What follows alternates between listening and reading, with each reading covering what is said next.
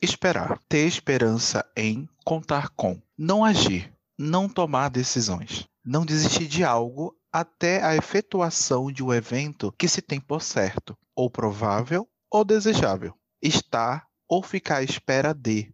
Aguardar. Estar reservado ou destinado a. Considerar como provável, com base em indícios, supor, presumir. Estar grávida de. Gestar. Estamos começando assim o Sacola Livre, o nosso exercício semanal de autoconhecimento. Segura na minha mão, hein? E vem.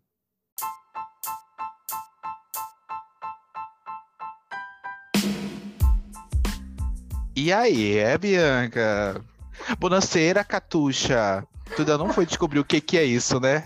Eu continuo Bianca não não sabendo desse meme. Toda vez que alguém falar Bonaceira, Catuxa, você fala Bo- Bonaceira, Natasha. É assim. É assim que- Natasha. Bonaceira, Bonaceira Biangucha. Rodrigacha. E aí, Bia, tá tudo bem? Tudo bem, tudo ótimo. Sobrevivendo mais uma semana. A gente vai contando assim, né? As pessoas vão sabendo se a gente está sobrevivendo ou não. Exatamente. Quando não tiver mais episódio, fica Porque subentendido aí. fica sub, subentendido. Game over. Game over. Ai, que horror, gente. Não, vamos sobreviver. Vamos, Vamos. ter essa. Vamos terminar essa primeira temporada, pelo menos. Quantos episódios tem a primeira temporada? Não sei. Mas a gente criou uma primeira temporada na cabeça aqui e vai. E se ficou uma primeira temporada eterna? De 300 episódios também, porque aqui não tem regra. Aqui é- a gente vai vivendo um episódio por vez, literalmente. Ninguém vai saber, todo mundo vai ter que descobrir. Exatamente. E. Não, aqui E também tá tudo bem. Rodrigo. Pois Ah, é, eu já fui logo me adiantando já. Hoje eu não tô de acordo com o programa. Hoje o programa é sobre esperar e eu já tô assim, meu Deus do céu. Tô, tô, tô legal hoje, não. Já não Mas tá esperando, né? Ainda Não tô esperando. Mas eu tô bem, gente. Tô bem.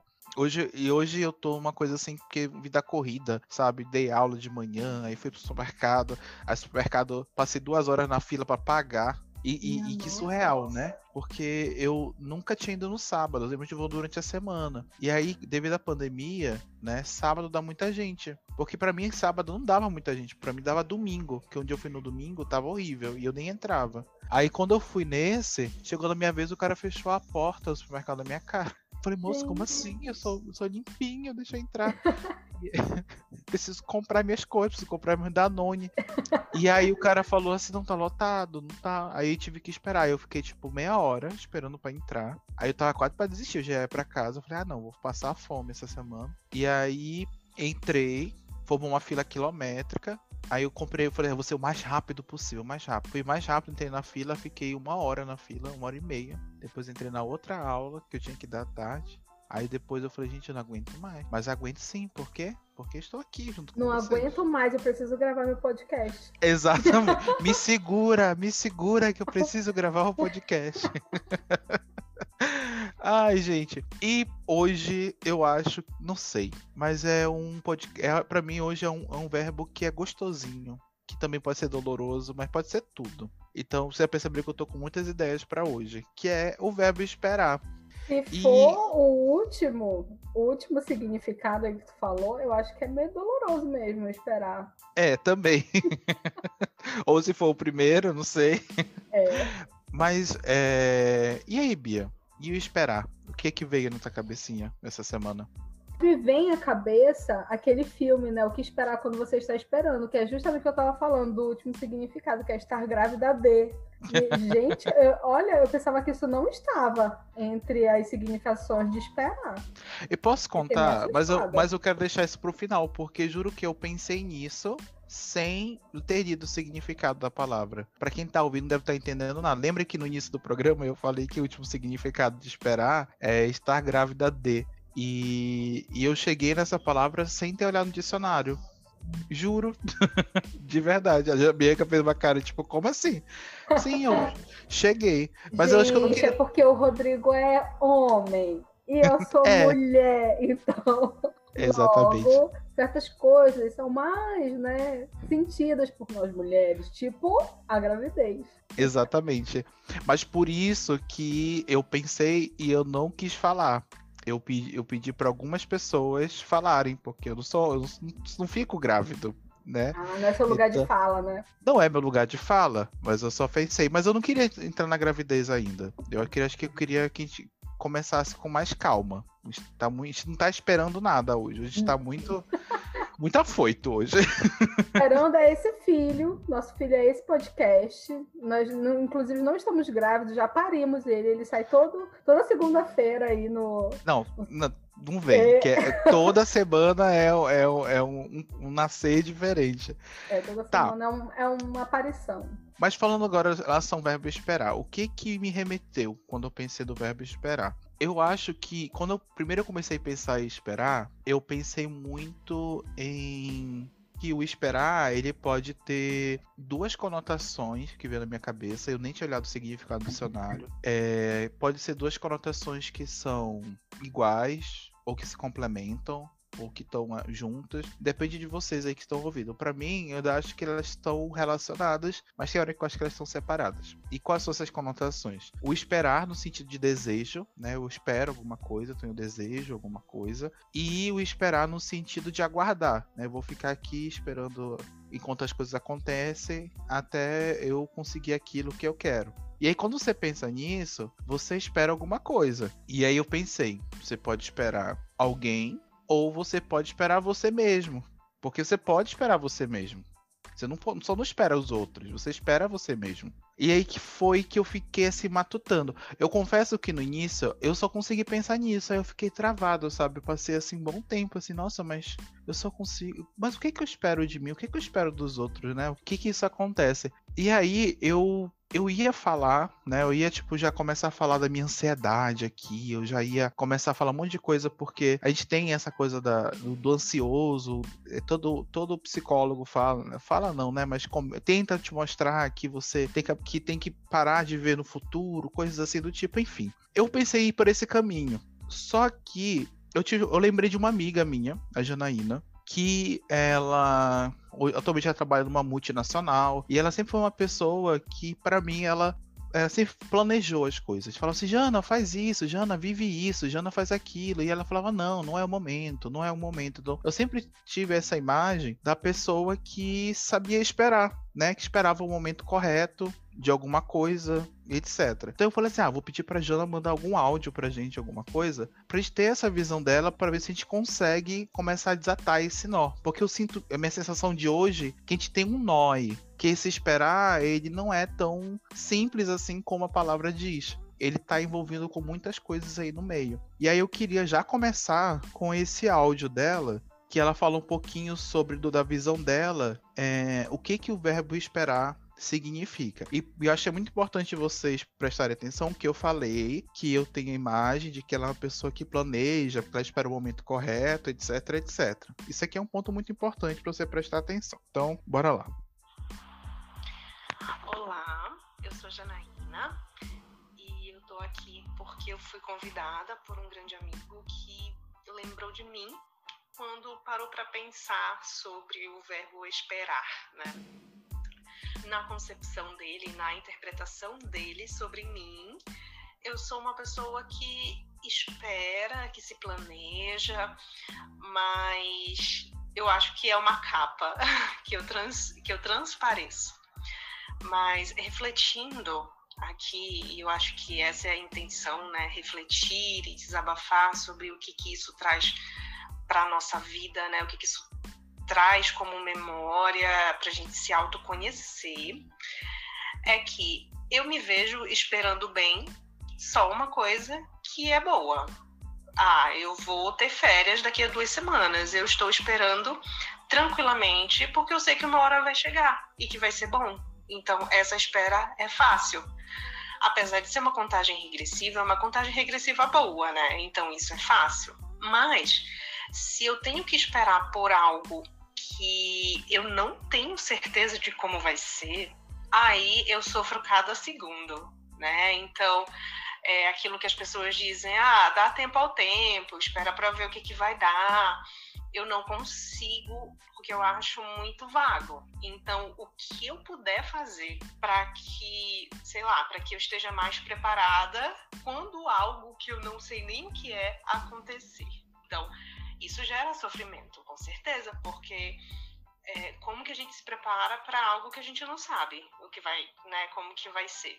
Então, refletindo é, bem profundamente, para uma pessoa ansiosa, esse verbo já traz ansiedade, né? Eu não consigo pensar em esperar nada. Eu antecipo as situações e a minha cabeça fica a mil, né? Então, eu acho que é algo que a gente tem que trabalhar, né? Porque o esperar faz a gente viver de futuro, que é a ansiedade, né? E não viver o presente. E eu, por coincidência, acabei de ouvir uma frase que o presente a gente não vive mais. Esse segundo agora que eu tô pensando em como vai ser daqui a horas, dias, meses, é, eu não recupero. Então, é vida, é tempo de vida, né? Então eu acho que é algo que tem que ser trabalhado. Então, Bia, e aí? Gente, eu me identifiquei completamente com a Janaína. Muito, muito, muito, muito. Apesar de que eu acho que nem quando é uma coisa boa eu consigo esperar.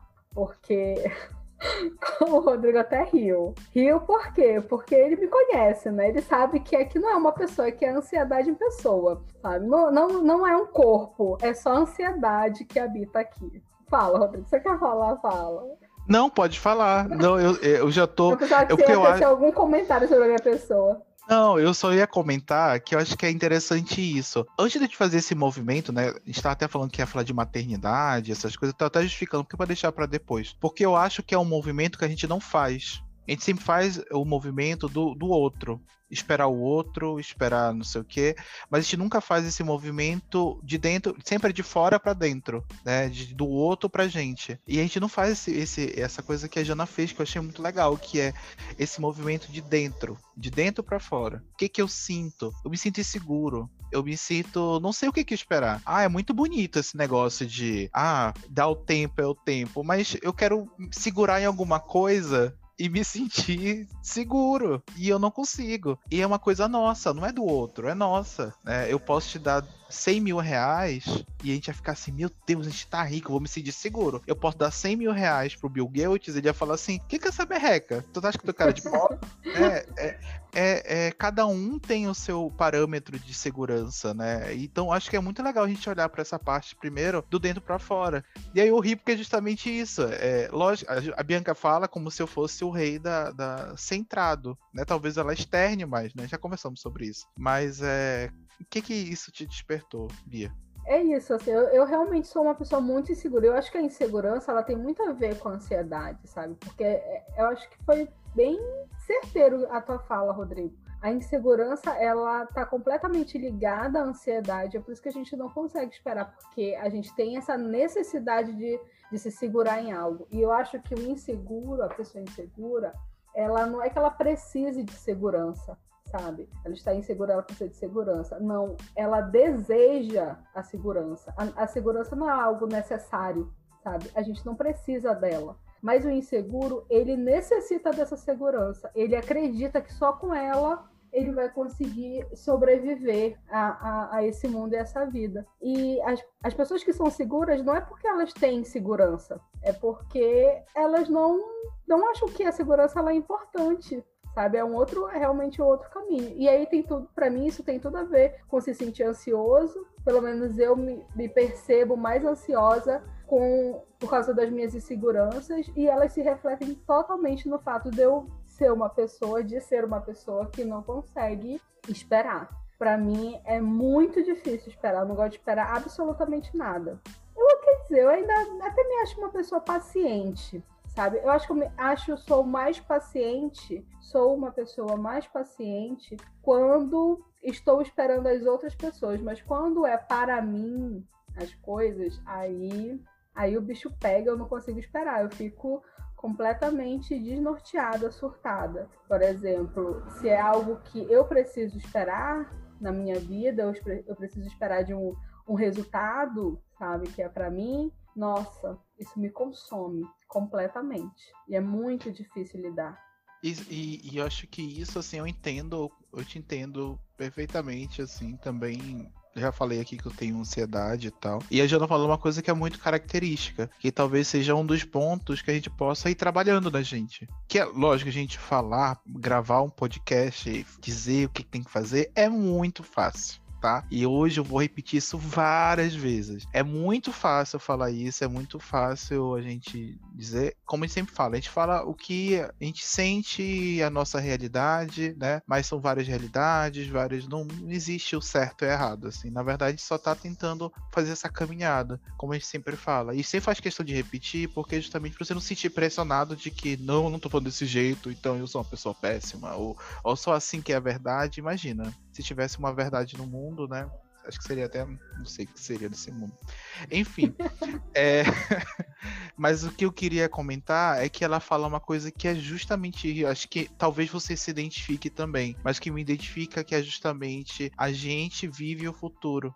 E a gente não vive o presente. E a Jana fala isso, não sei se você percebeu. E, e, eu acho que é muito isso. E ela até se questiona no final, né? Nossa, até li uma frase que falava mais ou menos que quando você, você vive, o, o presente já passou, né? Então, quando você gasta um tempo pensando o que, que vai ser, o que, que vai acontecer, arquitetando todos os planos possíveis para que você não se dê mal, né? Nessa espera que você tem, tu já perdeu todo esse caminho. E talvez é, esse esperar, ele é mais sobre. Não é sobre chegar, talvez ele seja sobre o percorrer. E talvez seja por aí o ponto que a gente precisa começar a dar uma olhada, né? Engraçado, né? Ontem eu estava na casa de uma amiga e nós estávamos conversando sobre o tempo. Estávamos exatamente conversando sobre o tempo, mas estávamos tendo uma conversa filosófica sobre o tempo, sobre o tempo Cronos e o tempo Aion. E ela estava falando que, na verdade, esse tempo Aion, que na verdade no Aion só existe passado e futuro. E no nosso tempo Cronos, que é o tempo que a gente vive, só existe o presente. O presente no tempo Cronos é o presente aqui. Ontem não é presente pra gente. E amanhã, quer dizer, não é passado. E amanhã não é futuro.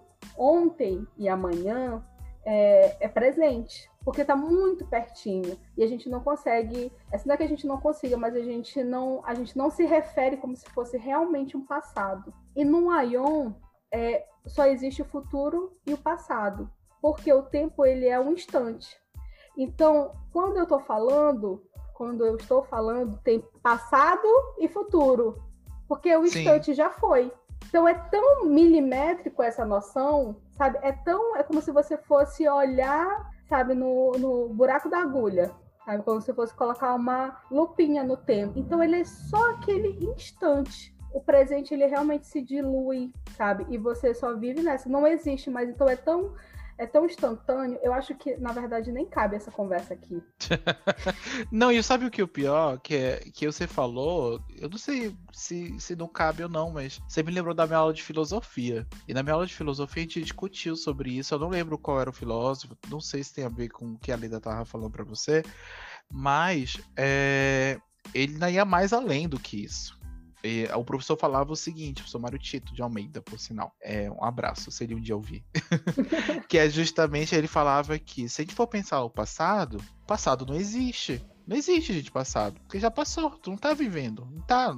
É algo que aconteceu. O futuro é algo que também não existe, porque você não viveu. E aí, quando chega no presente, fala assim: ah, então existe o presente, a gente tem que viver o presente. E ele fala: não, porque justamente o presente é um passado contínuo. Você, você viveu, passou. Eu falei, essa palavra já passou. Então, no final da conta, eu falo assim: no final da conta, o que que acontece? Aí ele fala: não existe nada. O que existe é você. E aí, talvez seja o ponto que talvez a gente tenha que pensar quando a gente fala na questão da, desse esperar a gente está tão ligado no tempo nesse sentido do o que que eu vou conseguir, o que que eu vou conquistar, o que, ah, eu passei por isso, nossa, eu sou uma pessoa, ah, nossa, eu tô nessa situação agora, mas gente, nada disso, sabe, é, é efêmero, sabe? É, o presente é efêmero, o futuro não aconteceu e o passado já foi, sabe? E a única coisa que persiste em toda essa dessa história toda é você. Foi você a única coisa que sobreviveu dessa, dessa história, desse papel que tá se decompondo na tua mão, sabe? E, e acho que o esperar é. Eu acho que o esperar, um dos pontos que a gente pode tentar é, pensar que que se você pensa que você tem que entender que o que você tá sentindo agora, o que você entender por que, que você sente assim, mas pensar que você tá em constante movimento, talvez torne esse, esse esperar não tão doloroso assim, tão, tão angustiante, porque esperar pelo que a gente conversou até agora, até pegando um pouquinho que a, a Jana comentou, ele é muito sinônimo de angústia, né? Muito sinônimo de uma coisa assim muito pesada, muito. Nossa, e, e você olha pra. Esperar, né? Exatamente. E, e quando você olha pra uma outra pessoa, e cada um tem, né? Lógico. Como eu falei até da Jana, né? Que eu, eu olhava pra ela e imaginava ela assim, lógico, né? A gente colocando ah, as caixinhas. As caix... E as caixinhas não, não, não cabe em ninguém. Mas você olha pro lado e vê a pessoa tranquila talvez ela esteja só, tipo, fazendo. Ela só tá realmente deixando ela existir, sabe? É, deixando as coisas acontecerem e, e, sentindo aquilo, e decidindo e sentindo aquilo. E, e, isso não torna a vida infeliz, né? É, muitas pessoas pensam que você não pensar no futuro é tipo não ter sonhos. Não, porque sonho faz parte de você nesse momento. Então tudo é você. O viver, né? É o viver, né? Talvez é, esperar esteja mais relacionado a viver do que a gente não que a gente espere, assim, sabe? Importante é a gente entender que tá nessa é que a gente, tá, a gente vive algo que é efêmero, é algo que passa, algo que pode dar super certo depois, ou dar algo super errado, mas de repente você nem sabe que é errado, porque depois você vai descobrir que aquilo era um, um passo para você conseguir outra coisa. Então, o que sobrevive a tudo isso é você. É, eu, acho, que até esse você, acho que tem, que tem que ter um cuidado, né? Porque não é você agora que tá me ouvindo. Porque talvez você que esteja me ouvindo aí pode despertar coisas que deixe você. Tipo, se você não seja a mesma versão de você, né? Então, gente, é. É, é muita isso. camada, né? Porque na verdade, você não é uma coisa única, estável. Ao contrário, você vai se desdobrando ao longo do tempo em múltiplas coisas. Tem, tinha uma reportagem do Cícero que eu, lia, que eu via muitos anos atrás. Tem um vídeo no, no YouTube. O Cícero cantou. O Cícero cantou. Que o cara tava entrevistando ele porque ele saiu do direito e foi fazer música, assim. Tipo, se formou, tava advogando e de repente tava lá infeliz e resolveu sair. E aí acho que o, entrevistador perguntou para ele alguma coisa sobre futuro e ele falou assim: Eu não sei, porque eu não sei quem eu vou ser amanhã. E aquilo assim me marcou profundamente na época. Porque é exatamente isso. A gente, na verdade, tem uma expectativa sobre nós mesmos. Porque a gente acha que a gente é algo fixo. E a gente se desdobra ao longo do tempo. O que eu era, eu não sou mais. E amanhã eu não sei quem eu serei. Então, assim, nem isso, nem realmente, nem esse você que sobrevive ao final, não é você. Não é essa expectativa de você. É alguém que você ainda será apresentado a você mesmo, sabe? Então, realmente, é muito louco. Pra quem fuma, pegue seu cigarrinho agora, que vamos, vamos sentar aqui. assim, eu entendi. Você que tá ouvindo a gente, entendeu? Eu super entendi. E eu super amei isso, assim de verdade. Pra quem quiser um chazinho alucinógeno aí, eu tô aceitando que isso. eu quero ir muito além. Mas é, cara, mas é mas muito. Mas é muito isso. louco, muito maluco. É, porque é, quando você é... começa a pensar realmente sobre isso, você começa a enxergar que a, as coisas elas acontecem e toda essa angústia, na verdade, ela se reflete a um você, a uma, a uma versão de você que talvez não exista mais e você está justamente ancorado lá naquele passado que veja só você também não e existe mais. eu faço muito isso, Bia. Eu faço muito isso de ficar, né, tipo, nessa espera das coisas acontecerem, da, da vida melhorar, de chegar naquele patamar inacessível que você nunca vai chegar. E aí você fala assim: "Não, porque eu sempre fui assim, eu sempre não sei o que" na verdade, é, esse eu sempre fui assim, é um, um braçozinho que, sabe, a unha do teu pé que tu tá congelando e olhando para ela e ela tá crescendo, mas você ainda insiste em dizer que ela é a mesma coisa. É, é uma prisão, é, né? É uma prisão. prisão. E olha que, que legal, né? Porque a gente vem. esse esperar, literalmente, né? Acho que melhor do que falar que essa posição de angústia, essa posição de sofrimento, é se esperar na posição de prisão. Olha que legal isso. Tipo, esperar na posição de prisão. É, a gente. Isso eu tô falando da gente com a gente, eu não tô falando ainda com do outro. Nem, a gente nem tá conversando com vocês, viu, caros ouvintes? É, é, A gente tá falando aqui com as vozes da nossa cabeça. Da nossa cabeça. Ai, ai, pensava que era só aquele que, aquele que não pronuncia o nome fazia isso. Não, é... é que o problema dele é que ele institucionaliza as vozes da cabeça dele.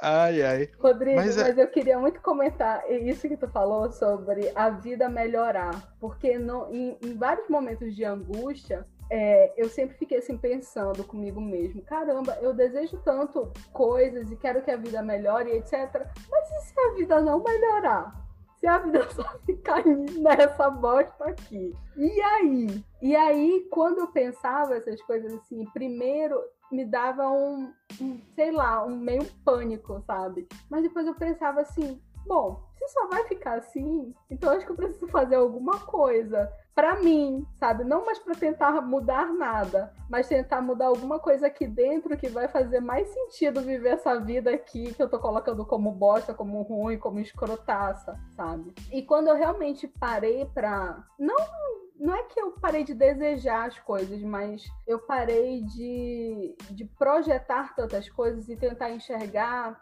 Gente, eu não sou uma pessoa gratiluz, viu? Isso vai sair muito gratiluz. Mas tentar enxergar as coisas realmente boas no meio de todo o cocô, sabe? Que realmente tem aqueles pequenos instantinhos, assim, que tu ri, tá muito na merda, o dia tá merda, mas tem aquele segundinho que tu vê uma coisa boa e não, que na verdade não é que você veja uma coisa boa, é que a vida realmente ela surpreende, você consegue voltar a se surpreender com ela, e aí você fica feliz de novo. E é assim, é vivendo esses pequenos instantes que a gente vai levando, entre instantes de coisas ruins e instantes de coisas boas. É, é, é estranho porque a gente sempre espera esperando do outro, né? A gente nunca fala por que, que eu tô esperando, por que, que eu tô fazendo isso, né? Por que, que eu tenho que esperar? Ou por que, que eu não tenho que esperar? A gente não faz essa pergunta. É sempre isso, eu tô esperando uma oportunidade de emprego. Eu tô esperando que, que o cara me dê uma bola, dê bola para mim. Eu tô esperando, sabe, o momento certo pra, sei lá, ter um filho, sabe? Mas e você, por que que você, você, para de falar, falar jogar esse peso nos outros, joga em você. Por que que você tá esperando ou porque você não tá esperando por isso? É muito louco, porque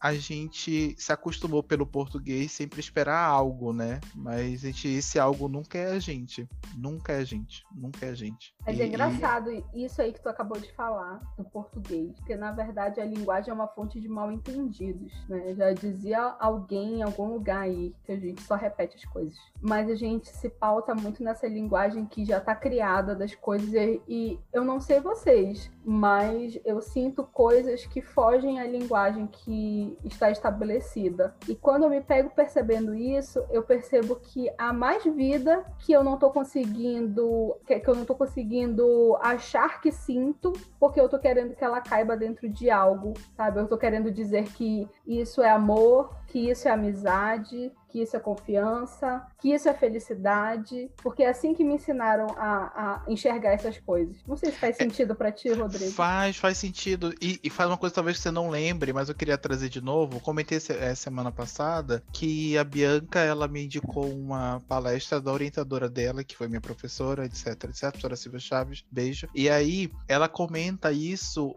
no contexto do prof, de professor, né? Que docente que é o que ela o objeto de trabalho dela, é, tipo, faz parte do, do objeto. E ela comenta, né, que muito professor fala assim: "Nossa, mas você vem falar essas coisas para mim aí, mas e na sala de aula? E na sala de aula, o que, é que eu faço na sala de aula?" E ela fala: "Vive. Como é que eu vou te dizer como é que você tem que fazer em algo que a gente não sabe o que, que vai ser. Porque a sala de aula é vida. E a gente não sabe o que esperar da vida, gente. A gente não sabe. E, a gente pode estar tá a vida toda torcendo para um concurso público. Que é que um sonho desses dois aqui. E amanhã pode não ter mais concurso público. Provavelmente, Ou, viu, gente? É. Ou você. Ou você pode entrar no concurso público e já teve histórias de amigos próximos e você cair no inferno em forma de, de local. E a pessoa pedir exoneração porque não aguentava sabe? Não, então... e depois você amar aquele trabalho que você tanto sonhou, mas dois, três, quatro, cinco anos depois, isso se tornou um inferno também, isso se tornou um inferno. Porque sempre pode acontecer alguma coisa. Essa é, é a loucura da vida. E isso que é a vida. A gente, vi, a vida, ela é turbilhão, ela não é calmaria. Ela não é sempre esse mar, né? Tipo, sempre tem uma ondinha, sempre tem um, um barangadango, né? E às vezes nem é da vida, né? Às vezes é da gente, mas isso já é outra história, para outro, pra outro podcast. É outra terapia. É outra terapia, outro episódio. Aqui, como é o, o próximo verbo? Enlouquecer. gente, quando chegar esse dia, como estaremos? Estaremos. Enlouquecer. já vai ser com novo casting, vai ser outros, outros apresentadores já. Alguém vai comprar Ai. esse formato e vai tocar. É. E aí, eu acho que nessa confusão toda, mas eu acho que todo mundo. Acho que, acho que a gente consegue entender, né? Essa importância da gente olhar pra gente primeiro. Eu acho que a gente pode agora fazer o um movimento para fora. E aí eu quero contar uma coisa engraçada ou curiosa para vocês. Eu. Não sei, eu fiquei curioso e joguei. Esperar eu, eu fiz isso nos outros episódios, então eu sempre faço. Porque eu não queria ficar só com a minha. com, a minha, com meus sentimentos. Eu queria ver o que, que as pessoas pensam e tal, né? Sociedade, essas coisas. Eu joguei esperar no YouTube dessa vez. É, nunca tinha jogado no YouTube. E sabe o que é curioso? Todos os vídeos que eu jogo esperar, a maioria, vocês podem fazer essa experiência, ou são músicas ou vídeos que estão relacionados a Deus, esperar em Deus, esperar no sentido da, da castidade da pessoa. Eu escolhi esperar. É, na castidade. E, e esperar como algo que é assim: todo mundo é contra, mas eu decidi esperar. Entendeu? Nesse uhum. sentido de que eu topei esse desafio. E é estranho quando a gente começa a pensar justamente nisso. Ah, e só um parêntese, tá? A VTube, que tá no YouTube, tá? No, no BBB, ela tem um, uma série, tá? No canal dela, pra quem chamado A Espera, tá? Eu acho que deve, deve, deve só não deu tempo de eu assistir para eu saber se podia referenciar nesse, nesse podcast. Mas ela tem. Você, pra que você não sabe, além de não tomar banho, eu não julgo, tá? Que eu acho que deve ser frio lá dentro daquela casa. É, além de ah, ela não tomar banho. Sim. Gente, ninguém falou que ela fede. Se ela fedesse, já iam falar. Falaram sim. Quem que falou? pelo menos o que eu li é que as pessoas lá dentro da casa já reclamaram que ela estava fedida. Que ela estava fedida, então. Eu acho tá. que quando o pessoal reclama, ela toma banho. Ah, eu também, ótimo parâmetro.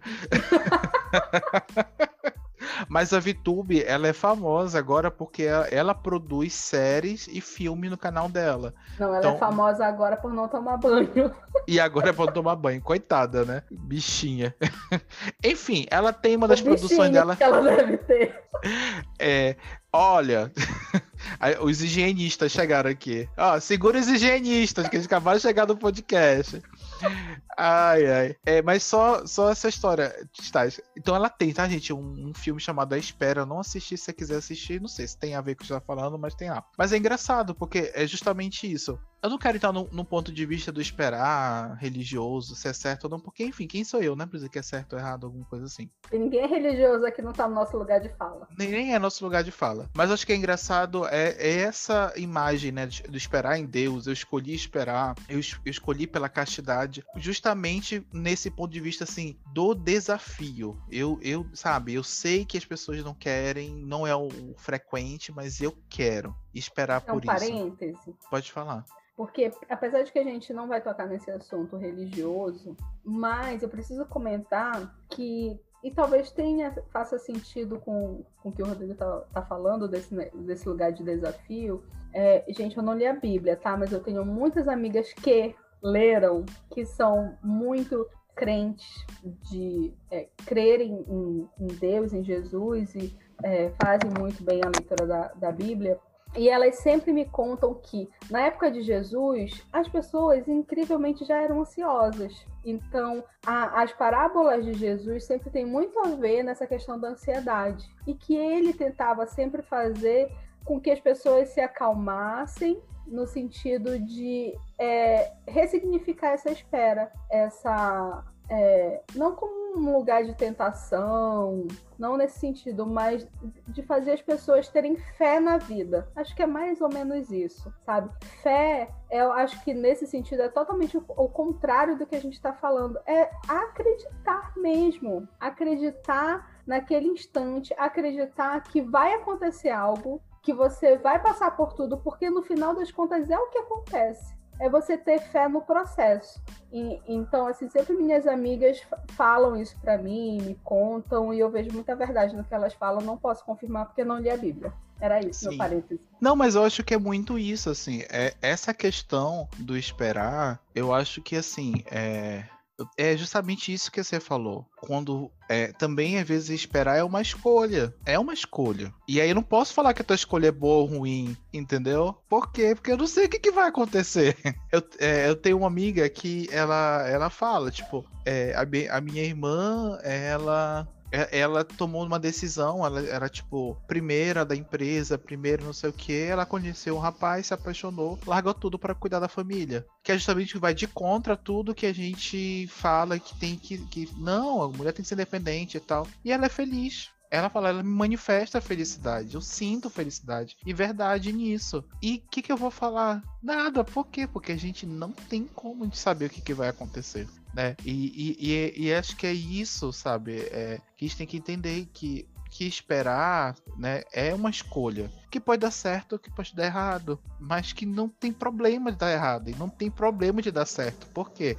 Faz Porque parte o que do processo. Faz parte do processo. Pode ter dado certo agora e depois dar errado, ou sempre dar certo. Sabe? Não tem, sabe? É, é esperar para mim parece muito aquela brincadeira do, Sérgio, do, Celso, do Celso Portioli, que eu adorava, que é um monte de quadradinho colorido no chão. Aí o objetivo é você chegar até o outro lado. E aí você tem vários quadradinhos, você tem que pular, são várias fileiras, né? Então você vai pular, você escolhe um quadradinho de uma cor em cada fileira. Aí você fala, quero pisar nesse. Só que esses quadradinhos, uns são o piso é, verdadeiro e o outro é falso. Quando é falso, você pisa e afunda. Quando ele é verdadeiro, você fica, aí você consegue passar para a próxima etapa. E aí você vai fazendo isso até chegar em algum ponto, que no caso deles é o outro lado. Para mim, esperar é isso, sabe? É um eterno quadradinho que você vai pisar ou não, se você quiser. Na hora que você pisar, você pode afundar, mas não tem problema. Você pode recomeçar da onde você parou e tentar um outro quadradinho. E aí, se você der certo nesse, no próximo você pode acertar de novo e depois de fora. Porque é isso, a vida é essa grande gincana do Portioli. Sem garantias de prêmios no final sem garantia de prêmio no final. Nossa, curtindo uma viagem, eu era apaixonado por esse, por esse programa. Gente, apaixonada. Você nunca viu curtindo uma viagem? O, Rodrigo só Ai, fala SBT. coisas que eu desconheço. Ai, não. Aí depois ela me falava que, porque eu não sei o que, e ela não vê. Ela, ah, eu sou do povo. A Bianca diz que eu sou do povo e tu não é. Olha aqui, eu sei, eu sei tudo da programação do SBT e ela não sabe. O, me, o meu. O, o, a minha referência de ser do povo é ir almoçar lá no Ver o Peso, Rodrigo. É comer a coxinha do Ver o Peso, é tomar a sopa do Ver o Peso. É isso a minha referência de ser do povo. É porque tu tinha do bonde, pelo menos. Tá, Curtindo uma Viagem era um programa de gincana do, do, SBT e que, final, você ganhava uma viagem dos sonhos. Era tipo isso. Mas isso se passou quando? Na década de ah, 90? Década de 90, com certeza. Ah, quando tá. Celso Portioli era bonito e legal. Rodrigo, eu não consigo me lembrar as últimas frases que tu falou neste podcast. Imagina as coisas que aconteceram na década de 90 no SBT. Ah, por favor, né, Rodrigo? Minha memória ah, afetiva é. ficou lá em TV Cruz e Tiquititas. Ah, tá, tudo bem. Tudo e Marimar. Marimar. E Maria do Bairro. Maria, Maria do, Bairro, não? Maria ah, do tá. Bairro, sim. Usurpadora, não. Usurpadora, com certeza. Ah, Mas tá acho que vendo? Usurpadora já era na, na, 2000 para frente. já, já, tava, já tava mais adulta, já conseguia lembrar mais de coisas. É, eu acho que aqui vem um ponto que é legal que eu acho que é outra coisa que é importante, porque agora a gente tá falando do outro, né? Então esperar o outro, esperar Deus, esperar não sei o que, castidade. E aí, gente tá falando muito e aí hoje. Mas eu, é porque eu tô muito ansioso, eu acho. Eu tô indo devagarinho para as coisas irem fluindo. Eu lembrei de uma música que a Bianca, antes de começar a gravar, falou que ama. Que é uma música da, da Sandy. Que, pelo que eu vi, quem escreveu foi a Sandy, mas a gravação é da Sandy com o Thiago York. Né? Eu queria muito colocar música, a gente escutava todo mundo junto agora, mas direitos autorais, vocês sabem, né? Então eu vou ler para vocês, não vou recitar, vou ler, tá? Bianca, você quer cantar? Aí a gente perde a, a, pouca audiência que a gente tem se começa a cantar. É uma escolha. Tá. Então o Rodrigo vai ler. A gente pode cantar e esperar. o que, que acontece? Então tá, então vamos para nossa para letra. Eu vou eu vou ler. Me espera. Eu ainda estou aqui, perdido em mil versões irreais de mim. Estou aqui por trás de todo o caos em que a vida se fez. Tenta me reconhecer no temporal. Me espera. Tenta não se acostumar. Eu volto já. Me espera. Eu tanto me perdi em sãs desilusões ideais de mim. Não esquece de mim, de quem eu sou e o quanto devo a você. Tenta me reconhecer no temporal. Me espera. Tenta não se acostumar, eu já volto. Já volto já. Me espera. Mesmo quando eu descuido, me desloco, me desmando, perco o foco, perco o chão e perco o ar. Me reconheço em teu olhar, que é o fio para me guiar. De volta, de volta. Tenta me reconhecer no temporal. Me espera no temporal, me espera. Tenta não se acostumar. Eu já volto já. Me espera. Eu ainda estou aqui. Não, gente, profundamente emocionada. Ainda estou aqui, perdido. Olha, tava querendo. Vai, cantar. Sandy, canta agora. Sandy, canta agora. Mas de jeito nenhum você que tá ouvindo a gente, canta depois, tá? A gente coloca essa música do nosso, da nossa descrição, tem tudo que a gente tá indicando aqui. E tem um link no YouTube para quem não sabe que música não veio na cabeça, que música é essa. Vocês devem conhecer, mas aí pelo, né, não dá para pelos, pelos, cantores aqui não dá para saber, então você clica no link depois para dar uma, uma ouvida na, na música. E aí, o que que te chama a atenção dessa música, Bia? Ah, então, é que eu tenho realmente uma memória afetiva muito significativa com essa música, porque quando eu, eu me mudei, saí de casa, saí de Belém, fui morar no Rio, eu, na verdade, meio que dediquei essa música para minha mãe. Longe de mim dar um significado para as coisas, mas. É, o que, que ela te toca, na verdade, é, né? É que, assim, é, você realmente está nesse processo de fazer coisas, de mudar, de de se tornar algo que você não sabe o que, que você é. Mas algumas pessoas, elas são referências para você. E ela fala isso na música, que é o fio que me guia. Então, assim, é, você tem alguns lugares que você se reconhece, que você se conecta.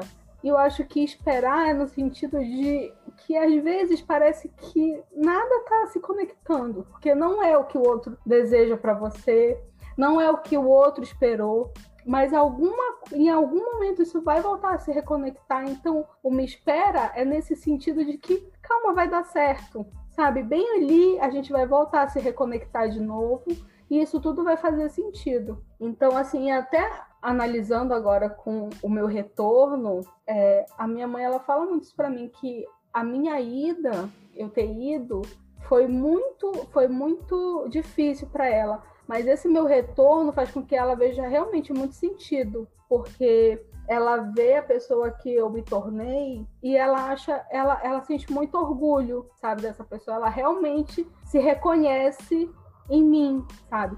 E eu acho muito bonito quando a gente tem essa, essas conversas, quando a gente é, conversa sobre essas coisas da vida e, e a olhar agora, sabe, que já passou sabe? Que tudo isso já passou. E a gente vê que realmente, na época que você viveu, era tudo muito conflituoso, muito angustiante, muito doloroso, mas foi fazendo sentido depois. Não é que agora não seja conflituoso e angustiante também, mas é que a gente já passou por isso e agora a gente está passando por outras coisas, então a gente realmente tem que deixar a vida acontecer e viver com ela, sabe? Só buscar é, se reconectar com as coisas, com a vida, sabe? Não necessariamente precisa ser a sua mãe, pode ser seu irmão, sua irmã, a pessoa que você ama, ou a pessoa que você vai amar, ou as coisas que você ama, ou a cidade que você ama, sei lá. É alguma coisa que acho que a gente ainda precisa se conectar e isso é, vai encontrar a gente. Tinha uma frase que eu, eu gostava muito de usar, que ela dizia o que o que você deseja, o que você é mais ou menos isso que você deseja vai te encontrar. Vai te encontrar porque também tá desejando, tá desejando você, como se fosse um ciclo, sabe? Um, um, um, ciclo do, do encontro, sei lá, sabe? Você vai encontrar o que, o, o, que, o que vai te encontrar. É mais ou menos isso. É, eu fico pensando, você falou uma coisa que talvez foi o que eu pensei quando eu li essa música. Que quando esse negócio do, do outro esperar, ou você esperar alguém, nenhum momento, pelo nessa música, nessa posição de prisão que a gente tá falando, né? Então não é só a prisão de você, mas também a prisão com relação ao outro. É como você falou, é aquele ponto de referência, é aquele fio condutor, assim. Então quando eu tô te esperando, é porque é, é, é pela simples questão que, que você faz parte dessa história. É um fio condutor. Eu tô vivendo aqui, as coisas estão acontecendo, e o momento, né, do, do reencontro, ele só é uma consequência. Ele não, não necessariamente ele é o objetivo objetivo. Defesa eterna pode ser, pode ser eterna. Até esse ponto que fala bem aqui é. Tô perdido em mil versões irreais de mim, é, desilu é, desilusões, desilusões ideais, é, mas tenta me reconhecer nesse temporal, me espera. É nesse sentido justamente de que é, tá acontecendo várias coisas, a gente pode não estar tá junto, a gente pode estar tá junto, mas é, a gente, isso aqui faz parte do processo. Isso aqui é caminho, sabe? Não é um, isso é tudo é caminho não é um objetivo, não é um fim. É justamente porque você faz parte dessa, desse, dessa história, sabe? Então acho que esperar muitas vezes me remete àquela história de você ficar sentado é, esperando a pessoa te encontrar naquele exato, exato, momento, né? Mas não necessariamente é isso. É, às vezes a espera é um sentimento que você tem, né? De, e você tá vivendo sabe? E se aparecer, tudo bem, porque faz parte desse processo. Não sei se fez sentido isso que eu tô falando, mas. Sim, pra, pra mim você. Fez, fez, muito sentido, porque eu também é, compreendo essa espera não como uma prisão, sabe? Muito pelo contrário, ela é longe disso, de, de uma prisão. Eu acho que você continua a sua vida, ou as outras coisas, aí eu vou ampliar, que foi o que eu tinha falado antes. Todas as outras coisas, elas vão continuar as outras vidas que elas têm para viver. E esse esperar, eu acho que é, é o que a gente já falou, sabe? É esse, essa reconexão sabe? Essa busca de reconexão. Só isso, sabe? De reconhecimento. É, não esse reconhecimento de, de status, de dedicar algo, mas um reconhecimento de, de reconectar com a pessoa, sabe? E eu acho que é isso que a gente tanto espera, sabe? Eu acho que até no meio das nossas angústias, quando a gente tá tão ansioso, esperando as coisas, sabe? Ou esperando a vida, sabe? Na verdade, a gente tá mais a desejando se reconectar com aquele, com aquele momento, com aquele momento Sim. futuro. É, é, eu acho que é o que você falou, né? Esse fio condutor. Agora que eu encontrei aqui, esse fio condutor é se reconhecer, às vezes numa lembrança, numa fala, numa, sabe? É uma coisa que você passou. É, acho, acho que a gente resume muito esperar ou te coloca um peso no esperar que talvez não seja necessário. Talvez ele seja apenas algo que tem que ser sentido, sabe? E aí volta aquela coisa que eu falei, né? Quando a gente tem o esperar como desejo e o esperar entre aguardar, para mim é muito isso você ter o desejo, é mais um, um, guia, é mais um, um fio que você vai seguir, né? Mas não necessariamente ele é um local que vai te deixar preso esperando o ônibus ideal, o carro passar para te buscar. Ele é só aquele aquele norte, é o que eu desejo, o que eu espero, o que eu quero que, que, ele, que, ele, que aconteça. Acho que agora eu consegui ser um pouco mais claro do que eu tava pensando. é... Acontece porque, gente, é, é, são muitos sentimentos, sabe? Eu não sei como é que é com o Rodrigo, mas eu fico às vezes tentando buscar palavras que, é como eu falei antes, às vezes não cabem na quantidade de sentimentos, as coisas que são apresentadas pra gente. Só tem aqueles signos pra gente colocar. Às vezes a gente tenta falar de mil versões diferentes para ver se capta aquilo, mas mesmo assim não é. Continua não sendo. E por isso que a gente fala muito que a gente só tá falando é, do que desperta na gente, porque em vocês deve despertar em outras coisas, outros pontos de vocês aí. E se vocês quiserem compartilhar, é sempre aquela história, né?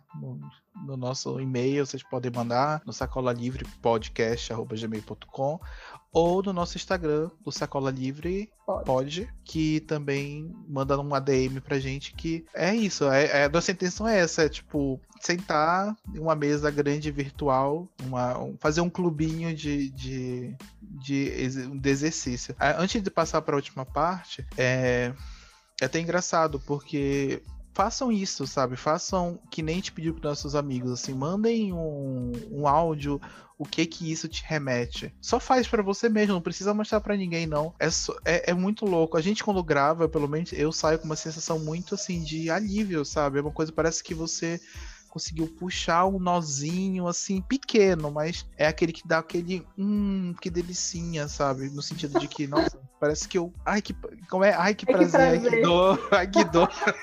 Deu para distinguir, porque é, é exatamente isso assim, a sensação. Mas só para não pegar o fio da meada, que é justamente onde a gente quis começar e eu queria terminar. Que, para mim, quando a gente fala essa coisa de esperar o outro, esperar, eu fiquei pensando em esperar o outro e tal, e eu cheguei nesse ponto, é, me veio essa questão do esperar, aquele esperar que é o mais físico é, de todos. De, to, de todos, que é a maternidade, né? Que é a, que é a gravidez. E, e eu tenho muito contato com pessoas que tiveram, que são mães, né? E eu acompanhei desde o momento da, que engravidou, que soube da notícia, até agora, né, que a criança já nasceu e todos esses processos. E sempre é muito vários sentimentos.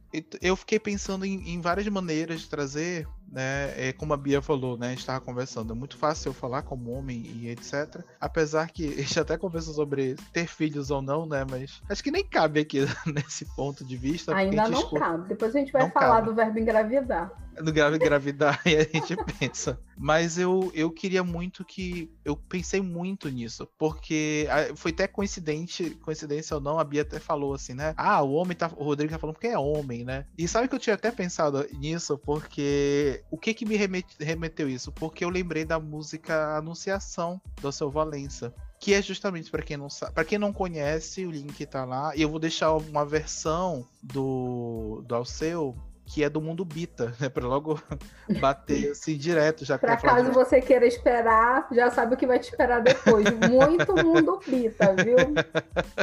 Haja mundo Bita. Bita. Pra, não, pra quem é cult, né? Porque mundo Bita é pra mãe que quer que o filho seja cult. eu descobri que tem até essas, essas divisõezinhas, assim. Tem, tem uns que são só funk. Então, a, o mundo bita é a mãe que quer que o filho seja, seja como é? Chão de taco. Criança chão de taco. Essa é a definição que eu acabei de criar. De taco. Exatamente. Então, eu comecei a ler. Eu vou só ler, eu não vou ler tudo, vou ler só um pedaço para vocês, tá? Você quer ler, Bia? Eu posso ler, cantar que vai ser difícil. Ah, podia cantar pra gente, né? então tá. Lê pra gente, até. Não lê até a parte que você quiser, vai. Na bruma leve das, paixões, das paixões que vem de dentro, tu vem chegando para brincar no meu quintal. No teu cavalo, peito nu, cabelo ao vento, e o sol quarando nossas roupas no varal. Na bruma leve das, paixões, das paixões que vem de dentro, tu vem chegando, vem chegando para brincar no meu quintal. Teu cavalo nu, cabelo ao vento, e o sol quarando as roupas no varal. Tu vens, tu vens. Eu já escuto os teus sinais. Tu vens, tu vens. Eu já escuto os teus sinais. A voz do anjo sussurrou no meu ouvido. E eu não duvido, já escuto teus sinais, que tu virias numa manhã de domingo, e eu te anuncio nos sinos da cade... das catedrais. É isso. É, é, ele fala justamente essa questão do anúncio, né? O nome da é anunciação. Então ele fala justamente sobre essa, essa, essa, esse anúncio e esse desejo, né, de que querendo ou não é uma espera que você tem em relação a, essa, a esse nascimento dessa criança. Só que o que me bateu, acho que é pelo convívio com a Bianca, não mentira, também com outras, outras mães também. É, Lembrando que eu medo. não sou mãe. Ah, ela não Só é mãe. Tia. Só que ela combina do Bento, gente. Então, ela tem. A, como é? A, a, as, a, os sentimentos dela em relação à maternidade é de tia que dá suporte, né? Ela da rede de suporte da, mãe, da irmã dela. E eu olhei, eu bati e falei, gente, foi ao seu que escreveu isso? Não, não quero ver. Porque foi justamente, né, que eu queria ver se de, um, de uma mãe, de fato, assim, o que, que ela sente. Só que eu fiquei pensando assim, nossa, isso é tão. É tão. Como tudo que a gente fala aqui é tão cheio de camadas, é tão cheio de experiências e vidas que eu acho que eu nem ia conseguir fazer com que isso fosse. É, tentar entender essa espera do ponto de vista de alguém que tá grávida ou que já é mãe, como é que foi o processo de espera essa espera de alguém que você não conhece, mas dizem que você já tem que amar, ou que você, como um já me fala, que ama sem conhecer. Isso é um processo individual de cada um, não quero nem muito entrar Nem entrar nesse mérito. Nesse mérito, mas é um, é um sentimento que você tem que criar algo por algo que você não conhece. E aí eu pedi ajuda para duas colegas minhas, duas amigas, na verdade. Uma que acabou de ter o filho, acabou, tá com dois anos, tá menos de, de um ano, a, a, a Bruna, que é casada casada com Paulo, e a Ana Patrícia, que acabou também de ter, acabou de ter também, só que é o terceiro filho, que ela sempre desejou.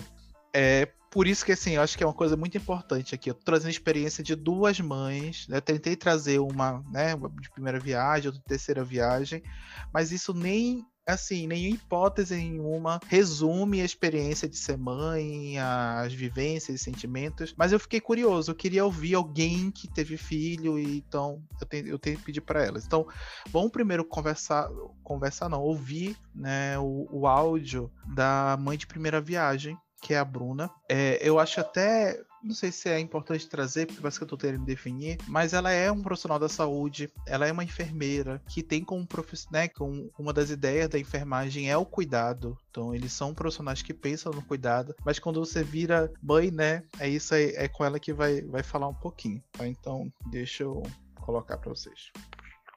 Esperar para mim tá ligado à paciência. Para uma ansiosa como eu, esperar a minha vez na fila do pão em dia difícil já pode me deixar bem paciente. Nessa trajetória da vida, tenho aprendido que esperar é sempre caminhar. Essa caminhada durante muito tempo foi estressante. Como corredor numa maratona, corri, corri, corri sem parar. Mas percebi que não sabia onde queria chegar. O desgaste físico e emocional me levaram ao limite e passei a refletir sobre o que era realmente importante. Entre tantos pontos de chegada, um se chamava maternidade. O sonho de ter um filho, um bebê para cuidar, um amor para a vida toda, era tão forte que eu não conseguia parar de pensar. Mas esse ponto de chegada parecia cada vez mais distante. Foram cinco anos esperando. E um dia a ficha caiu. Precisava mudar algumas coisas. Precisava cuidar mais de mim do meu corpo, da minha mente, eram aspectos necessários para conseguir chegar na maternidade. E então recomecei a maratona, para em 2020 ganhar o meu prêmio. E a maternidade veio em meio a uma pandemia, muitas vezes solitária. E esperar era ainda parte dessa história.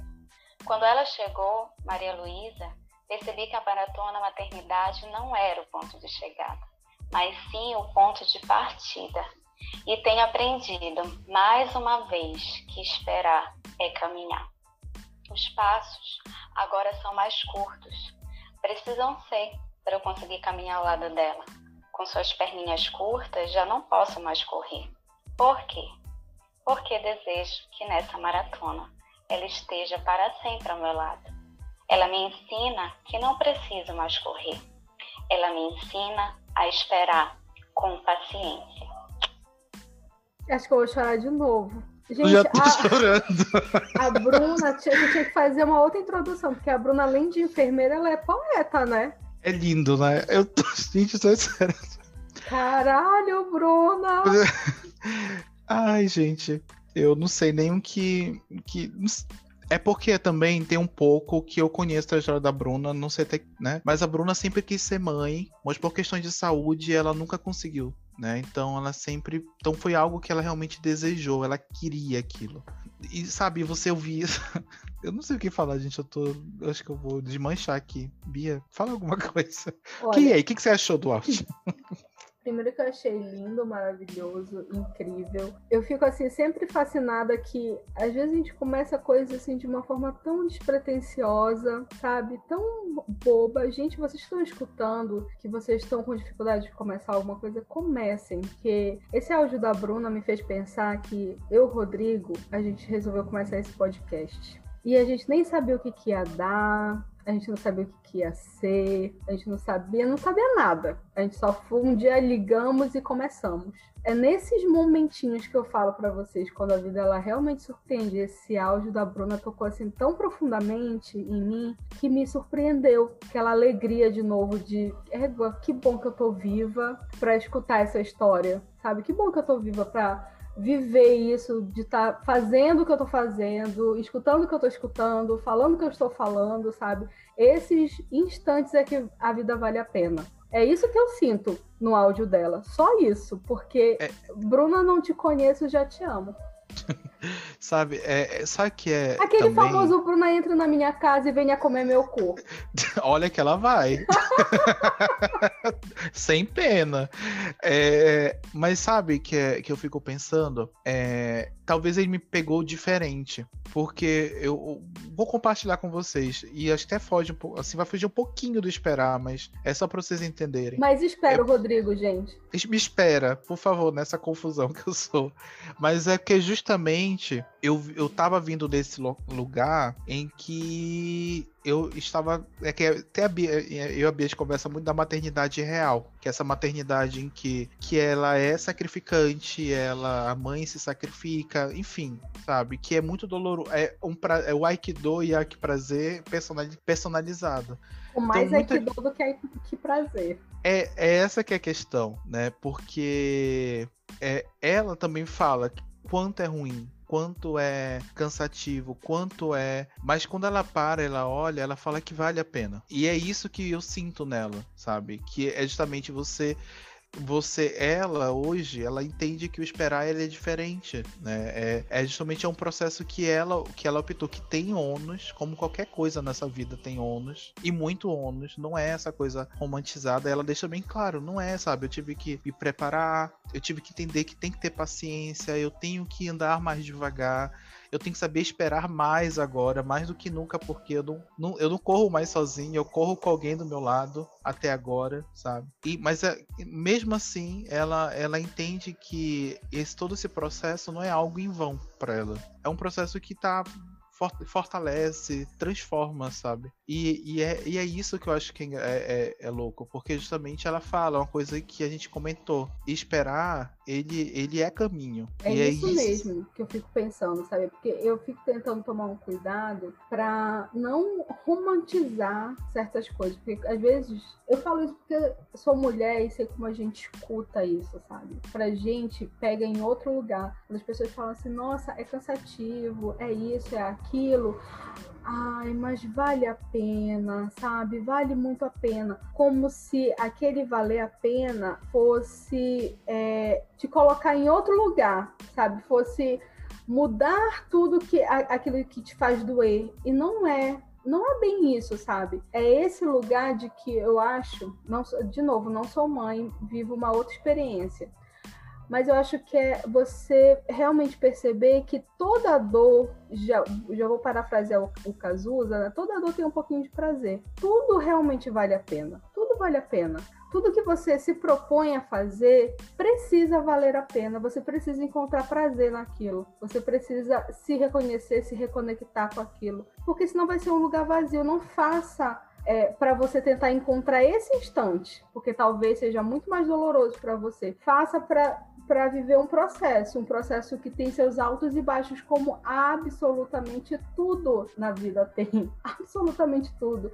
Engravidar, casar, é, fazer o doutorado, não fazer o doutorado, é, fazer um concurso, não fazer um concurso. Todos, todos esses caminhos eles estão repletos de coisas que valem a pena e coisas que causam dor. É, é esse o negócio, sabe? E a gente pega essas histórias assim para exemplificar que todos esses caminhos são caminhos também. E os que não que... parecem caminhos também são caminhos. E que a gente não tá falando que. E a Bruna deixa muito claro que que para ela, Bruna não é infeliz. E vale muito a pena. Para ela é tipo. Ela, ela até comentou comigo que, que, é, que é engraçado isso, sabe? Por isso que, que é legal a gente ver o poder desse exercício que a gente faz toda semana. Ela está muito se vendendo hoje, né? está toda hora, olha que legal, não sei o quê. Mas é porque ela comentou justamente algo assim, que ela tava triste, sabe? Ela tava preocupada, tava preocupada com a, com a, dona Malu, né? Que é a Maria Luísa, a dona Malu tava preocupada com ela, que ela tava passando, ela não tava dormindo direito, todo aquele processo, né? É, de mãe. E quando ela que sentou para escrever isso, é, ela falou que, nossa, eu fiquei feliz. Porque justamente, eu, agora eu, né, olhando assim, porque justamente você tem uma visão real das coisas. Tipo, você é um sacrifício? É. Mas para mim, para mim, eu eu, Bruna, vale a pena viver isso, porque eu, eu aprendo também muita coisa. Eu me torno uma outra pessoa, uma outra versão. Então, eu, é, é tudo isso que a gente está falando. Então, quando a gente fala que você está esperando né, um filho, tá, ou esperando que ele cresça, esperando. É, porque pra mãe, mãe é isso, né? Um eterno esperar. E ela vê quanto isso é doloroso, mas isso é bom, sabe? Faz ela crescer e ela olha para trás e, tipo, não se arrepende. Então tá, se é pra andar devagar, vou andar devagar e a gente vai ver o que, que vai dar é viver o momento. E, e aí eu queria aproveitar né, já esse gancho, porque eu também fico com muito medo de ficar falando o que a gente sente, né? E a gente não é mãe, assim, de fato. Assim, a, a gente não é mãe, a gente não sabe o que é gerar, esperar. Então eu pensei em pegar o outro lado, que é justamente da mãe que, né, que já, já tem... tá aí fazendo escola. Que tá fazendo escola, é ótimo. Que é a, a, Ana Patrícia, tá bom? Então a Ana Patrícia ela é casada com Alex, teve o Henri, o ela vai me bater se eu não lembrar. O Léo. E recentemente teve o, o Gael, que tem, acho que o Gael vai fazer um ano. Esse, gente, uma fofura, Gael, gente. Mas enfim, bora lá? Vamos, vamos ver o que. Gente, que já é... dá pra montar uma creche aqui, né? Só com sacola livre. bora ver o que, que, a, que a Ana Patrícia traz pra gente. Bem, esperar. É, eu acho que pensando aqui, a nossa vida toda é marcada por esperas, né? A minha é de todo mundo. Acho que a gente espera fases ruins terminarem, coisas boas começarem. Mas eu acho que para mim a melhor espera, sem dúvida, foi pelos meus filhos. Hoje eu sou mãe de três. É, cada espera foi realmente única e maravilhosa. No primeiro eu acho que a sensação é mais de aquela espera pelo novo, pelo pela mãe de primeira viagem, pela família que está nascendo. Aí fica aquela sensação meio de medinho, sabe? Será que eu estou preparada? Mas assim, quando nasce, a gente tem certeza que a gente já, a mulher já nasce preparada, né? Na segunda espera, a sensação é mais confortante, porque a gente já tem mais segurança, já passou pelo primeiro, a gente já conhece a sensação de gerar vida, desse amor incondicional. É, eu sempre acreditei que amor não divide, que ele multiplica, e a gente realmente tem certeza disso enquanto espera o segundo filho. Há um ano eu fui surpreendida pela terceira espera. Meu terceiro menininho veio depois de muito tempo de espera. Eu achei que não teria mais nenhum. Não que eu sentisse um vazio, eu não sentia em relação a essa terceira espera. Até porque eu e meu marido a gente sempre curte muito as fases com os nossos filhos. É, mas eu acho que quem melhor definiu a sensação dessa espera foi o meu mais velho, na época com 11 anos. Ele falou: Mãe, é muito estranho, né? A gente sempre achou que nossa família estava completa e agora a gente descobriu que sempre faltava um. É, então é uma sensação muito diferente, porque é, a gente espera a quatro, né? Eu já tinha os dois, então é uma espera única. Os dois mais velhos fizeram totalmente parte dessa espera. É, durante a terceira espera ficou muito claro para mim também que eu estava tendo uma oportunidade que poucas pessoas têm de reviver fases maravilhosas do início da vida, com a total consciência de que elas passam muito, muito rápido. E realmente é, é incrível poder ter essa oportunidade novamente. É, e ainda tem outra coisa, depois que ele nasce, a gente começa a ver a maternidade com outros olhos, porque a gente percebe que é, os nossos mais velhos agora também são cuidadores. Então, assim, é, eu gostaria de ter tido mais, não tive. Mas se eu posso recomendar alguma coisa para alguém, não espere demais. Gente, eu, eu, eu não sei o que, que eu gosto mais do, do áudio da Ana Patrícia. Primeiro, Ana Patrícia, dá um pulo aqui em casa, por favor, vem conversar com a gente. ela vai roubar, ela vai roubar o Beto e vai levar. eu fiquei, gente, quando ela falou que essa, é, essa, essas primeiras fases, esse início da vida, as fases elas passam rápido, ela, ela me abraçou, sabe? Ela veio aqui e me deu um abraço, porque é, não sou mãe, de novo, repetindo, mas a gente, a gente que convive no dia a dia do cuidado, a gente sofre com, com, com as coisas que. com não dormir, com não come, com faz muito cocô, não faz cocô. Gente, é muito, é muito sofrido. E a gente vive realmente esse sofrimento. Quando a gente está vivendo sofrimento, não há espaço para viver outra coisa. Isso é muito, é muito doloroso, sabe? Porque às vezes a gente está numa situação, e aí na maternidade eu acho que fica mais claro nesse momento, porque assim, é uma turbulência quando passa uma fase a outra quando não é, não, não é, é o dente, é a introdução alimentar, aí é a introdução alimentar, depois é o novo dente, aí é mais uma carreira de dente, aí é o pico do crescimento, aí são muitos picos do crescimento, sabe? E você parece que nunca nunca se acostumou com nada. Você nunca consegue, parece que tá pronto para absolutamente nada. E às vezes eu, eu tenho essa sensação de que vai passar e a gente tenta meio que se confortar aqui, sabe? Porque é, a gente, eu vivo com a minha, com a minha mãe, com a minha irmã, uma, uma situação muito privilegiada, porque somos três no, no cuidado do pequeno Bento, né? E quando, eu, eu sempre falo isso para minha irmã, quando mulheres estão sozinhas passando por isso, sem ter com quem conversar, sem ter com quem desabafar, sem ter com quem falar assim, calma, vai passar, pode ser outra coisa, não se agonia com isso, sabe? E não tem. Então, literalmente, só vive aquele sofrimento. Parece que não vai passar nunca. E a gente não consegue aproveitar quando a gente está só vivendo o sofrimento, a gente não consegue ter espaço para viver outra coisa. E isso é muito doloroso na maternidade, porque essa você é mãe pelo menos é o que eu percebo, né? Você se torna mãe e você tem um monte de expectativas. Você tem expectativa pelo seu filho, que ele vai ser saudável, que ele vai ser isso. É uma gama de expectativas. É expectativa para dar e vender. E aí começa a vida. A vida que a gente está falando que não, não, não, casa com as nossas expectativas. Elas não estão nem aí para as nossas expectativas o que a gente sente. Então a gente acaba vivendo muito mais o sofrimento do que se possibilita possibilitando de estar vivendo uma vida que o, o, o áudio tão bonito que a, que a Bruna mandou, que é quando você olha e você vê assim, poxa, é cansativo, mas é bom, sabe? Tá valendo a pena, sabe? E você começa a olhar as coisas boas, aí você para de, de viver aquele sofrimento e vive realmente o tempo da alegria. A Ana Patrícia é das mães que eu conheço, acho que é uma das mães, além da minha, né?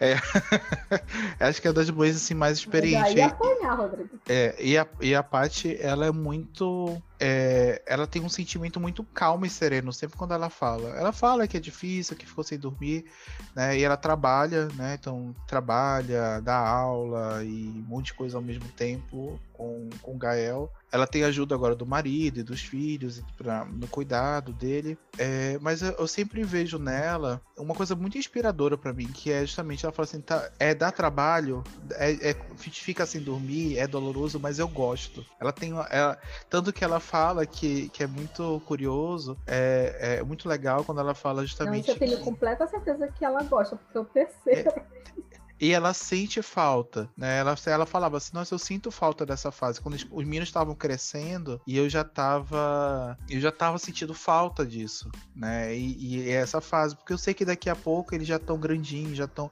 E ela gosta dessa relação. É, então, para mim, de todas as pessoas, ela sempre foi a pessoa que me mostrava já um, um, uma pessoa que encara de uma maneira diferente, ou que vive de uma maneira diferente, porque acho que a espera dela é um pouco diferente. E, e para mim, gente, a melhor parte desse áudio da Patrícia é a definição do, do mais velho.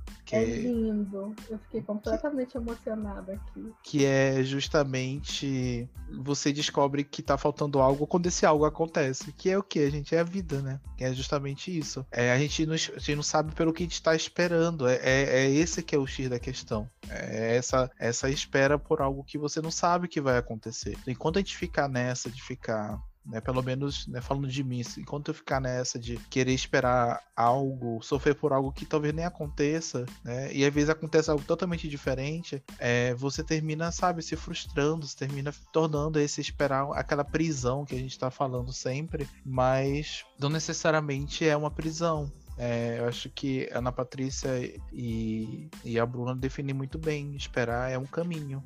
É, ele é viver. E viver em todos os sentidos, né? Tipo, bons ou ruins, mas você tá vivendo aquilo. Então acho que é bem, bem por aí. Complementar. Falou assim, esse caminho é viver, é aprender. É na matata. ai, ai. Acho que tô, nós temos, né? Não temos o um programa hoje. A gente já, já riu, já chorou, já, já fez tudo. É isso. Eu, sinceramente, e outra já, coisa já... que eu queria comentar, assim, só essa gente, pela ordem que o Rodrigo deu, eu imagino que o mais velho é o Henry. Pequeno é. Henry, já tão pequeno, tão sabido, né, gente? Crianças. crianças são sempre maravilhosas. Não tenho vontade de tê-las, mas eu amo profundamente todas as crianças. Ai, ai. É isso, gente. Então, é... vamos pro hashtag da semana? Hashtag da semana.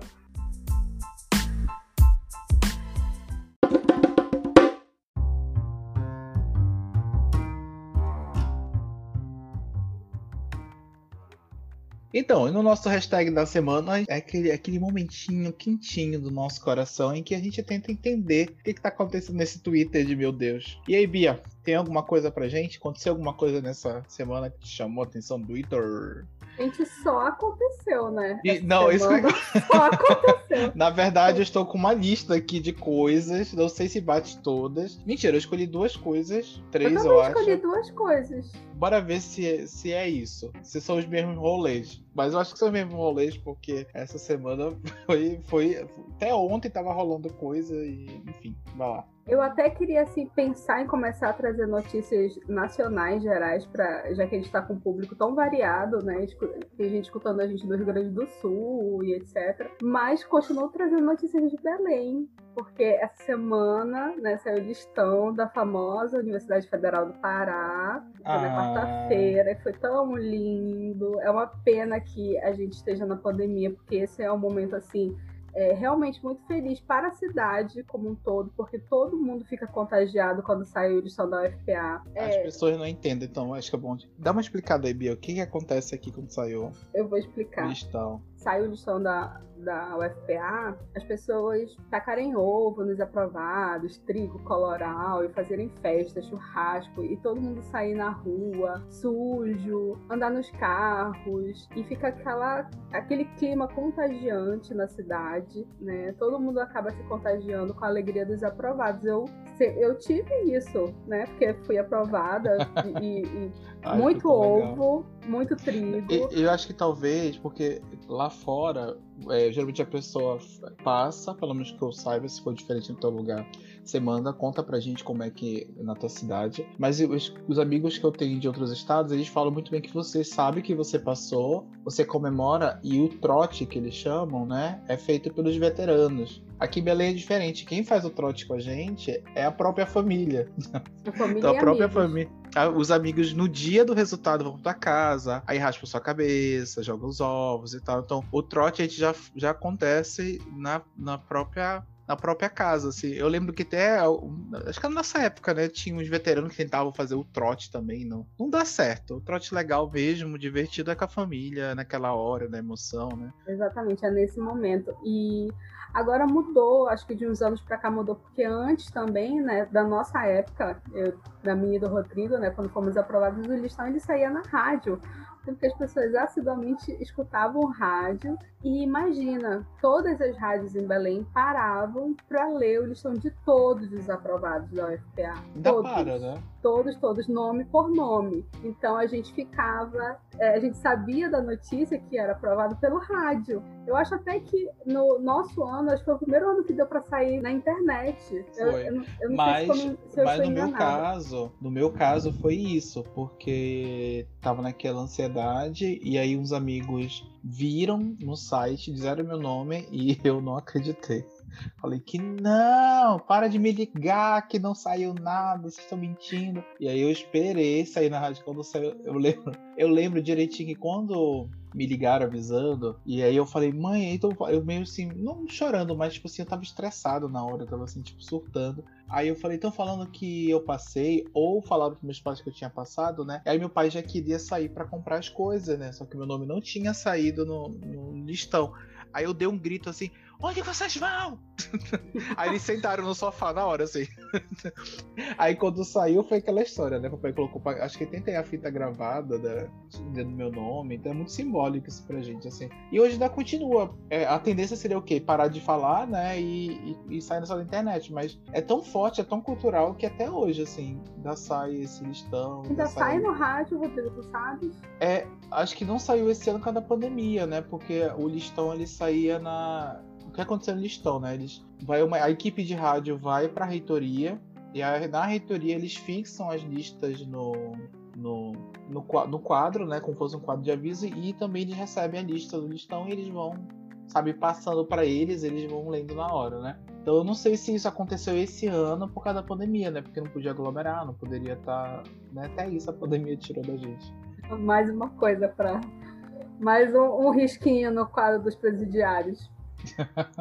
E aí é, foi isso, né? Mesmo com, com toda essa questão da pandemia, mesmo com todas essas impossibilidades, nós temos mais uma leva de aprovados na tão gloriosa UFPA. Mesmo assim, a gente sabe notícias de muitas pessoas é, de baixa renda, de lugares periféricos, do quanto foi difícil serem aprovados e foram os primeiros lugares. Isso também enche a gente de orgulho e motivação, de lembrar que mesmo assim a gente precisa encontrar motivos, caminhos, saída para reencontrar, se conectar de novo com a vida. E ah, essas sim. pessoas acabam mostrando pra gente que sempre tem um caminho. E eu queria até aproveitar que a Bia falou da, né, da nossa universidadezinha, é aproveitar, né? Vamos, vamos agradecer oficialmente aqui, porque vou contar o bastidor desse negócio. É, a gente começou a divulgar o podcast para algumas pessoas, aí tem uma das pessoas que são é, nossos ouvintes, e acho que é a, é a fã número um, que é a Rafaela, e ela começou a divulgar os nossos episódios e está vendo que está passando aí esses episódios aí pro pessoal do FPA, do pessoal da biologia. Então, né, um beijo para todo mundo, um abraço gente, pelo, pelos comentários que a Rafaela vai passando pela gente e agradecer a Rafa, né, que, que tá ajudando. E você que tá ouvindo que não é da biologia, não se sinta triste também, faça a mesma coisa. Ajuda a gente, vai, indica pro melhor amigo. Se você não gosta da gente, passa pro inimigo. O mais importante é passar. Passa nossos episódios, indica nosso Instagram, que é assim que a gente vai criando essa corrente, né? Acho que é uma corrente do bem que a gente queria criar e sozinho a gente não vai conseguir. Então a gente precisa muito da ajuda de vocês. Nós somos, é, estamos chegando quase aos 100, aos 100 plays de podcasts. É muito bacana ver esses números aumentando, então vocês poderiam ajudar a gente aí indicando para mais, mais pessoas para entrar nessa roda também, né? Esse exercício semanal aqui que a gente tem. E quem quiser também bater um papo com a gente, pode mandar uma DM no Instagram, pode escrever pra gente no Sacola Livre, podcast.gmail.com. A gente vai adorar saber o que, vocês estão pensando, o que, vocês querem que a gente é, melhore. Não sei se tem alguma crítica, se tem alguma sugestão. Estamos abertos a ouvi-los. É. Crítica, não sei. É... Crítica, a gente, a gente fala por educação, né? Mas a gente não se compromete com elas. Mas sim, Bia, e o próximo? Quero ah, saber o se próximo, o próximo. Na verdade, eu tô nervoso pelo próximo, não sei se é o mesmo. Se for o mesmo. Às vezes a semana tá dolorosa, mas tem um, um, uns momentinhos que a vida, sabe? Que ela, a vida ela presenteia a gente com, com essa pequena galhofa que acontece no Twitter. E não tinha como ser diferente e não falar da suruba do Airbnb. Ah, sim! Sabe? Agora, a gente já falou aqui que gosta de cu, que gosta de nude. A gente também gosta de suruba, né? Então, se não tem foto de surubão de Fernando de Noronha que tem então do Airbnb, né? Confesso que assim, eu fiquei com um pouco de preguiça, confesso, mas não tinha como não passar, não tinha como não passar por ele. A gente tá nesse momento de confissão, eu confesso também que quando eu escutei a primeira, tipo, que é aquele meme, né, de passar a coroa, aí tava a, a Miss da suruba do, de Noronha passando pra suruba do Airbnb. Eu também fiquei com uma leve preguiça, mas depois caiu no meu colo os áudios e aí eu fiquei assim, eu falei, gente, que fascículo maravilhoso da nossa história, sabe? Isso não poderia acontecer em outro lugar, isso só pode acontecer no Brasil, sabe? Mas Essas o que coisas. que rolou? Conta, conta essa história aí do, do início. Ah, eu não vou lembrar direito dos nomes das pessoas. É a Verônica. A Verônica e o Felipe. Exatamente. Dona Verônica alugou uma casa né, no Airbnb como. Ao contrário. Não, colocou é para alugar. Ah, tá. Aí eu queria falar no sentido no, no, colocar para alugar a casa no Airbnb. E o Felipe ah. alugou a casa da Verônica, né, para festejar alguma coisa. Não esquecendo que sim, Felipe sabia que estávamos em uma pandemia, mas mesmo assim ele não se importou. E não só não colocou máscara e se melecou de álcool em gel, como colocou 15 pessoas nuas fazendo a maior suruba na casa de Dona Verônica. Esse é o enredo, esse é o contexto da nossa história. Não, mas tem o um plot twist. Qual é o plot twist? Felipe não sabia que tinha câmera na Oi? Foi o assim que souberam? Ou, volta a história, plot twist. ele não sabia que tinha câmera na casa. E por isso que a Verônica soube que ele tava fazendo uma suruba no apartamento que ele tava. É exatamente. Gente, eu tô, eu tô choquita, porque eu olho essas coisas e eu não vou escarafunchar, não, gente. Eu só olho e rio e vou voltar pra ler meus textos, sabe? Mas, gente, eu tô chocada, porque agora que eu tô tendo conhecimento e, e tem as fotos. Tem as fotos da suruba todinha. E, então... E Rodrigo, Rodrigo, manda ah, aqui. É no eu, tava, WhatsApp, eu tava esperando. Não, é nada demais, nada demais as ah, fotos, nada demais. Por favor, me manda esse gatilho, amigo. Aconteceu foi isso também, gente. Aí ele fez, como qualquer pessoa, acho que sente livre porque ela está pagando o negócio. Aí ela foi lá, fez o que ele quis. Quando chegou, Dona Verônica putíssima da vida, mandou um WhatsApp falando assim: Ô Felipe, ô Felipe, é o seguinte, que, que, que, que negócio é que você fez na minha casa? Olha, quando você quando vai transar, você tem que avisar. você tem que avisar que você vai transar. Você não sabe se pode transar. E aí é isso, gente. É essa que é a moral da história, né? Porque. Todo mundo ficou julgando. Que ver na cláusula né? de, de, alugo, de aluguel se pode transar na casa. Tem que ser uma cláusula. Pois é, todo mundo ficou julgando isso, se pode ou não pode transar no Airbnb. Mas o problema não é transar ou não transar no Airbnb. O problema é não ejacular e pintar as paredes, sabe? Do Airbnb. é você ter o um mínimo da noção. Ela não precisa esfregar o seu cu, meu amado, minha amada. Mas ela falou que, que ele esfregou? Da dona, da dona Verônica. Isso é desnecessário. Com certeza, Rodrigo. 15 pessoas, onde ah, foi que se ah, sentaram? Mas você tá julgando, porque as fotos que comeu, eu tenho... comeram todo mundo em pé. as fotos ali no álcool em gel. As fotos que é da nossa produção aqui, as fotos todas eles estão na piscina. Eles estão no coisa assim. Então nem isso é, Bianca. Eles não estão, eles estão tipo a cadeira de plástico, estão não sei o quê. E não. tu acha que eles só ficaram lá, Rodrigo? Ah, mas aí você vai falar isso. Tu tá defendendo a Verônica. Não acredito a Verônica nessa história. Tu vai colocar a causa que não pode Rodrigo, transar. Nossa, no... gente, tchau. Sempre defendo a limpeza e os bons costumes. Você me perdoe. Que, mas eu tô que... sempre a favor da limpeza. Que isso? Que não. Você tá pressupondo de que ela deixar um rego na parede. oh, oh. Gente, Ver... gente na verdade, a Verônica era Bianca. Eu, vocês nem sabiam que era Bianca. Não, não. O Felipe não ia estar tá nem vivo mais pra pagar esse aluguel. Vocês não têm noção se eu, se eu tô sabendo que se esfrega um cu na, no, nos meus tecidos. Gente, não. Não, não, não, não, não. Rola assim não, por favor, gente. Cada um ejaculando seu quadrado. E aí foram fazer a casa da Verônica de puteiro, gente. olha, eu não queria ser essa pessoa que vai dizer o que é certo e o que é errado. Mas eu acho que o Felipe tá um pouco errado, sim não é de tratar, mas é não de abusar também da pobre da dona Verônica. Mas você tá pressupondo que ele deixou sujo. Rodrigo. Ela tá pressupondo. Rodrigo, tu quer pagar de virgem pra quem aqui nesse podcast? Não, você tá pressupondo. E não que... suja nada, amigo. Não, não tô falando isso. Não, Uhum. não, não, não, não, não, não. Não caiu Você uma tá gotinha de esperma no tapete. Ah, não, você tá falando que a pessoa não, não limpou. Isso você tá falando, você tá prejulgando. Eu vou passar o CSI lá na casa da Verônica. E quando eu vier com os resultados, Rodrigo, eu vou esfregar na tua cara. Você surtou que nem a Verônica. Gente, eu, eu, fiquei, eu fiquei penalizada pela dona Verônica. Não, eu fiquei imaginando. Será que eu sou a é, é, única que tô defendendo a dona Verônica agora? Gente, eu acho, eu acho. eu comecei a acho. perceber isso também, Rodrigo. Eu acho, pelo, pelo. Se você tá ouvindo e você é time Verônica, me fala. Porque, por exemplo, eu fiquei pensando, eu moro num lugar alugado, já pensou a pessoa pensou, você não pode cruzar no meu apartamento até. Sabe? Um apartamento Não. mobiliado. Sim, pessoas que alugam apartamento com mobília, mobiliado. Não pode. Mas aí, mas aí que é o Bianca. negócio. Ela fala no áudio que quebraram coisas. Tu não vai quebrar as coisas. E teoricamente, depois que tu ia desalugar o teu apartamento, tu vai limpar, tu vai pintar, tu vai deixar como o cara te entregou. Teoricamente, assim que fazem os contratos, né? E aí foi isso que a dona. Se ele tivesse feito e talvez não tivesse deixado vestígios né? Que essa é a parte dolorosa, são os vestígios, são os rastros, sabe? Aí talvez ela nem, né? Eu tô tentando procurar a thread aqui. Vamos trabalhar com provas.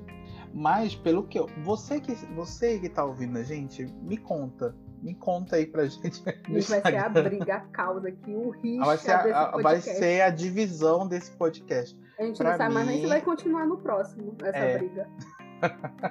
Enfim, gente, perdidos A gente- aqui em A gente deu uma de pausa threads. aqui, pelo, pelo poder da edição, a gente deu uma pausa aqui, porque a gente tentou procurar a thread, pra gente entender melhor essa história, porque Bianca disse que ele deixou tudo quebrado, e, e pelo que eu sabia, ele não deixou tudo quebrado. Ficou tudo Então, quebrado, sei. tudo cheio de gosma lá do seu Felipe.